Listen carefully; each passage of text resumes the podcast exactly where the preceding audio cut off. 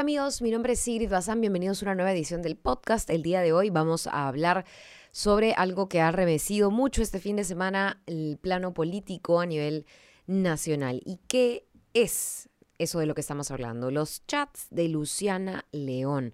En realidad hay que recordar un poco cómo es que allanan su vivienda.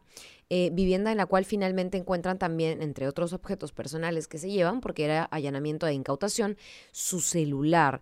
Y cuando eso ocurre, varios recordamos bastante bien, ella se niega en todo momento a entregar el celular, se lo lleva a la fiscalía evidentemente como corresponde. Em, y lo que ocurre luego es una serie de recursos legales para evitar que esas cosas dentro del allanamiento incautadas sean consideradas como pruebas.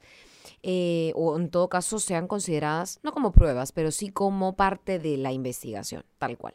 Prueba es más adelante, entiendo yo, dentro del proceso judicial. Ahora, en todo caso, se ha abierto el celular, se están eh, buscando evidencias de este dispositivo, si se quiere llamar así, y las conversaciones que ha publicado eh, Cuarto Poder este dominical el fin de semana pasado son bastante potentes, porque si bien ella está siendo investigada por lavado de activos em, y todo esto por haber pertenecido también eh, a la organización criminal de los em, ediles, ¿no? Los malditos ediles, o los intocables ediles, si no me equivoco. Em, sí es importante mencionar que con estos chats o con estos WhatsApps ya estaríamos hablando de nuevos delitos distintos a los de los intocables ediles. O sea, ya serían otras cosas que podrían poner en problemas a la ex congresista y todavía integrante de la comisión permanente. No solamente estamos hablando del chat eh, en el que ella más o menos pide favores y por ende también está abusando un poco de su cargo. Ella pide, vamos a recordarlo para quienes no recuerdan o no saben de esos chats, tiene varias conversaciones que se han filtrado a la prensa, una de las cuales es con su seguridad, con su escolta de la Policía Nacional del Perú.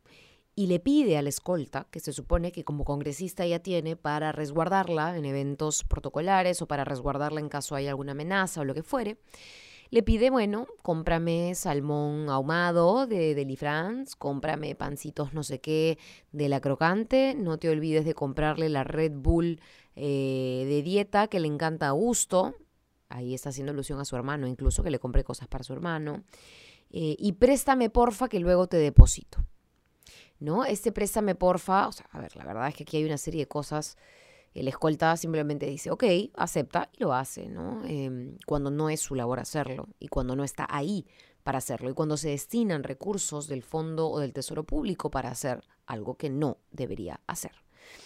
Esa es solo una parte, ¿no es cierto?, de, em, de los chats. Hay otros chats que también comprenden a personas como, por ejemplo, eh, el gerente general de Seguros Rima, que ofrece reunirse con ella porque ella quiere exponerle, seguro pedirle otros favores, ¿no? Pero quiere exponerle la posibilidad de que luego de que sea congresista, más otros ex congresistas que después de la disolución dejaron de serlo, puedan igual seguir teniendo el mismo seguro de congresista. Em, y ella le pide por favor una reunión para que le explique la figura. Entonces, ya se imaginarán ustedes, favor tras favor. Luego hay otro chat en donde ella conversa, por ejemplo, con su propio hermano. Y el hermano, eh, entiendo que se llama Rómulo Augusto León Alegría también, em, perdón, Rómulo Augusto León, su hermano en todo caso le pide em, que le haga favores de tal manera que, por ejemplo, ¿no? Hermanita, no te olvides de agendarnos o de solicitar la reunión porque tenemos que llegar a ser proveedores de tal eh, o cual proyecto, ¿no es cierto? Eh, y bueno, este, ese tipo de cosas, ¿no? Em, por favor, ya hablaste con el ministro de Energía y Minas, necesitamos que te reúnas. O por favor, no te olvides de decirles que la reunión tiene que ser esta semana, necesitamos ser proveedores ya. O sea, esta serie de cosas, ¿no es cierto? De, favores que le pide el hermano y la, Luciana le dice, sí, no te preocupes, ya le mandé el WhatsApp. Y en efecto, hay un WhatsApp enviado al ministro. Entonces, em, y así, así, ¿no?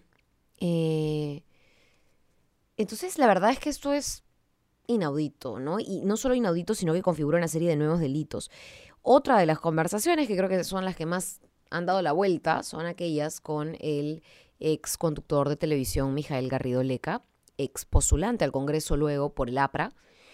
Y son conversaciones que además de reflejar delitos, no sé si para reír o para llorar también, porque la verdad, eh, eh, a ver, este chico, Mijael Garrido Leca, ¿no es cierto? Le escribe, le pide consejo, Luciana León le dice, ni se te ocurra bancarizar tus ingresos y aportes de campaña, ni se te ocurra, lo que tienes que hacer es pedirle a tus amiguitos del cole, de la universidad, que te vayan depositando cantidades pequeñas y nada bancarizado.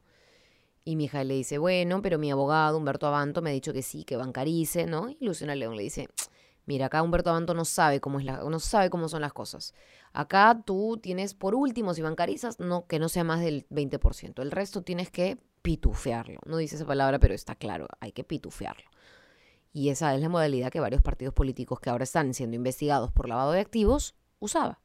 Y esa es la modalidad que habría usado también, y digo habría porque eh, el único testimonio que se tiene es que Alan García habría recibido dinero en loncheras y en maletines, pero eh, eso está por configurarse también como delito en la investigación fiscal. Entonces, la verdad es que aquí están las cosas bastante, bastante peor, si se puede decir, para Luciana León. Eh, Luciana León Romero, dicho sea de paso. Hay algunos delitos, como por ejemplo, como les decía, nuevos, em, tráfico de influencias, cohecho eh, y organización criminal serían también delitos que estarían atribuyéndosele a Luciana León. Ella habría sido entonces de alguna manera el enlace entre su hermano Rómulo León con ministros y altos funcionarios del gobierno aprovechando de su cargo para obtener beneficios de empresas privadas. El proyecto en específico, por el cual además le, le pregunta a su hermano, que ella tiene guardado en el celular como Pochito, es el proyecto minero que Quellaveco. Eh, usa también indebidamente los recursos del Estado, tanto humanos como económicos, la verdad, pero bueno, eh, usa indebidamente los recursos humanos del Estado para provecho propio, porque le manda a comprar, pues, hasta su escolta, lo manda a hacer el mercado prácticamente. Eh, y estamos hablando de una serie de conductas que configuran delitos en nuestro código penal, tal cual. O sea, la verdad es que es bastante complicada ahora la situación de Luciana León tras la develación de estos chats. Yo creo que empeora todo, sin duda.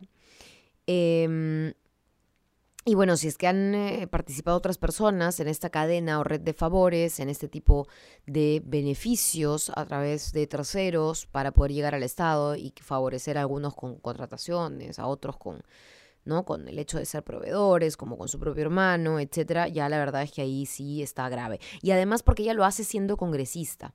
Entonces, eso también configura algo que em, resulta como agravante, ¿no? Estar en este tipo de cargo público. Hay que verificar los chats, evidentemente eso tiene que pasar por, una, por un peritaje como cualquier otro contenido que viene de un eh, artefacto, instrumento, dispositivo digital, etcétera. Eso no, no, cabe duda de eso. Em, pero sí, la verdad es que es bastante grave y tiene que de todas maneras formar parte de una nueva investigación. A la todavía integrante de la comisión permanente, ¿no? Eh, hay una cantidad de memes y yo les relato también el resto de conversaciones. Sin duda, esto em, es hasta risible para muchos, pero es grave al mismo tiempo, porque en eso se ha convertido en la política, ¿no? En la casa, en la, en la, a ver, no lo sé, pero ustedes han visto hace poco la, la película Parásitos. Bueno, en el caso de la película Parásitos, no sé si la han visto, no les voy a spoilear, no les voy a dar avances sin que ustedes me lo hayan pedido. Pero en resumen, sin spoilear, en resumen es una familia muy pobre que se aprovecha de otra familia para generarse empleo, ¿no? Em, aquí no estamos hablando de una persona pobre, pero sí estamos hablando de una persona que entra al Congreso y se aprovecha de ese empleo para beneficio propio y no para beneficio de para quienes trabajan realmente. Entonces, yo creo que eso es lo que están haciendo. Y si la palabra parásitos calza bien para algunos congresistas, hay que decirlo tal cual. Ahora, lo que se tiene que hacer, porque la señora León es todavía parte de la comisión permanente, es em, de alguna manera levantarle, ¿no es cierto?, el antejuicio, la inmunidad y todos estos temas para que ella pueda ser procesada como corresponda, porque mientras tanto solamente puede ser investigada en eh, o de manera preliminar. El Congreso lo que tiene que hacer es aprobar una acusación constitucional en su contra, ¿no? Em, de hecho, según la Constitución, los altos funcionarios, hasta cinco años después de dejar el cargo, tienen derecho a un antejuicio para poder ser investigados por los delitos que hayan sido cometidos durante el ejercicio de sus funciones como congresistas. Entonces, la idea es que el Congreso apruebe esta acusación constitucional, ¿no es cierto?, para deshacerse de, de este privilegio y así Luciana León poder ser cualquier otro ciudadano más frente a la justicia. De hecho, si ustedes quieren saber, Ahora estaba leyendo los periódicos y ya hay cuatro bancadas que estarían a favor de darle prioridad a esa discusión con respecto al caso de Luciana León. Eh, Urresti habló por su bancada, que era Podemos. Enrique Fernández Chacón eh, habló por su bancada, que es el Frente Amplio. Em, José Vega, vocero de Unión por el Perú, también dijo que su bancada votaría a favor de acusar constitucionalmente a Luciana León Romero. Eh, Renán Espinosa de Somos Perú también aseguró que su bancada votaría inmediatamente a favor de acusar constitucionalmente a la ex congresista. Y bueno, en fin, esas ya son entonces las cuatro bancadas que sumarían 44 votos. Para aprobar una acusación constitucional eh, se necesitan 66 votos claro, ya depende del resto de bancadas que no, no están dentro de las que les he dicho, si es que realmente votan por esto y le dan prioridad, le dan curso, va a depender también de quiénes conforman la mesa directiva, porque ellos normalmente son los que ponen la agenda y en la agenda tendría que figurar ese tema. Em, la verdad es que a mí no me sorprendería que también otras bancadas se sumen, Acción Popular, Partido Morado, que seguro todavía no quieren hablar porque no lo han discutido como tema eh, y como bancada. Pero estoy segura que hay varios congresistas de estos partidos que podrían también dar su voto a favor de que esto sea prioritario, ¿no? Em, así que nada, vamos a ver. Bueno, ya el resto de bancada, Fuerza Popular, FredPap, lo que fuere, verán. Pero yo creería que esto sí, sí podría pasar eh, dentro de los próximos, no quiero decir meses, deberían ser semanas, pero todo depende de cuándo empiecen a instalarse tanto mesa directiva como comisiones, eh, cuándo se realice la juramentación, el voto de confianza. Hay varios pasos previos a estos puntos de agenda pero la verdad es que los delitos están graves, ¿no? Y hay, hay un chat si quieren reírse un poco, ¿no? En donde este, Miguel Garrido Leca le dice a Luciana León, yo soy el que más jalo en esta lista. Y bueno, no ha sacado ni veintipico mil votos, ¿no? La, no pasó la valla, o sea, obviamente no sacó, no fue el que más votos sacó en su lista, al contrario. Entonces, la verdad es que si tienen una chance eh, de chequearlos, si no los han chequeado, son chats como para reír y llorar, como les digo, ¿no? Eh, se dan cuenta ustedes de la frescura de la congresista León y seguro la frescura de otros congresistas que harán lo mismo en algunos casos.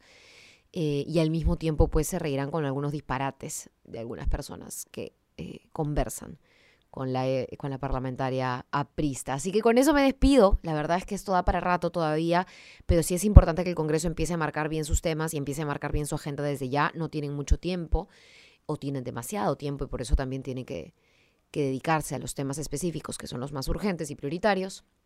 Así que ya estaremos aquí para comentarlo. Que tengan una gran semana en general y nos vemos y nos escuchamos en el siguiente podcast. Chao.